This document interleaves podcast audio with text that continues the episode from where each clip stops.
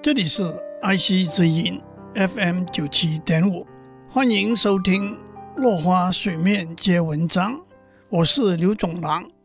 今天我们讲什么是胜利。在一次竞争里头，不论是军事、商业、运动，甚至学术领域，胜利永远是竞赛者追求的结果。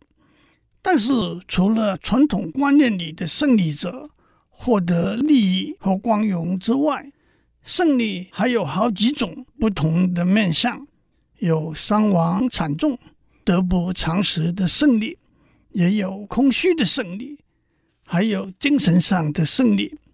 首先，让我们看得不偿失的胜利。西元前两百七十九年，古希腊伊比鲁斯国的国王皮洛士。和罗马人对战，虽然两场大战，皮洛士都打败了罗马人，可是双方都伤亡惨重。只不过罗马那边的伤亡人数更多。然而，罗马人兵源充足，还有十足的勇气和复仇的决心。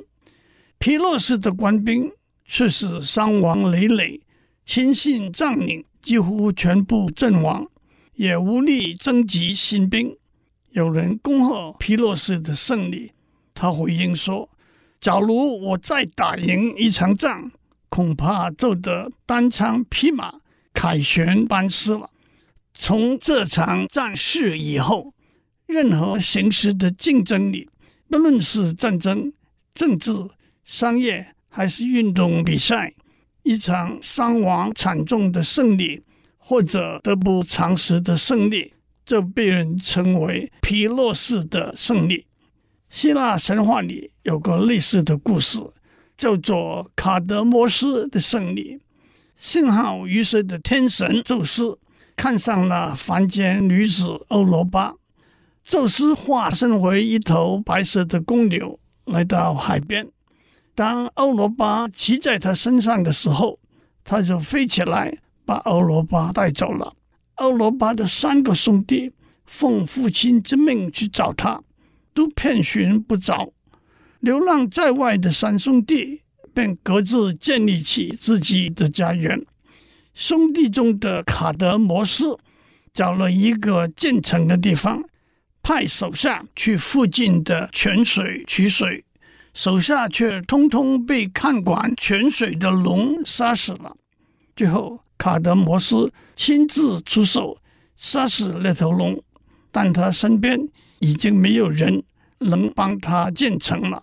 好在卡德摩斯听了天神的指示，把龙的牙齿埋进土里，一群武士就从土里长了出来，彼此厮杀，最后剩下五个人被卡德摩斯收为助手，帮他建立了底比斯城。这两个都是为了胜利而付出沉重代价的故事，可谓一将功成万骨枯。上次的说法还有空虚的胜利，是付出了代价，却发现得到的是没有实质好处的胜利。正如两个国家争夺一座城市，获胜的国家却发现夺来的城市没有资源，又或如古语所说。胜之不武的胜利，意思是以绝对的强势打败无法抗衡的弱势。这种胜利也赢得没有光彩。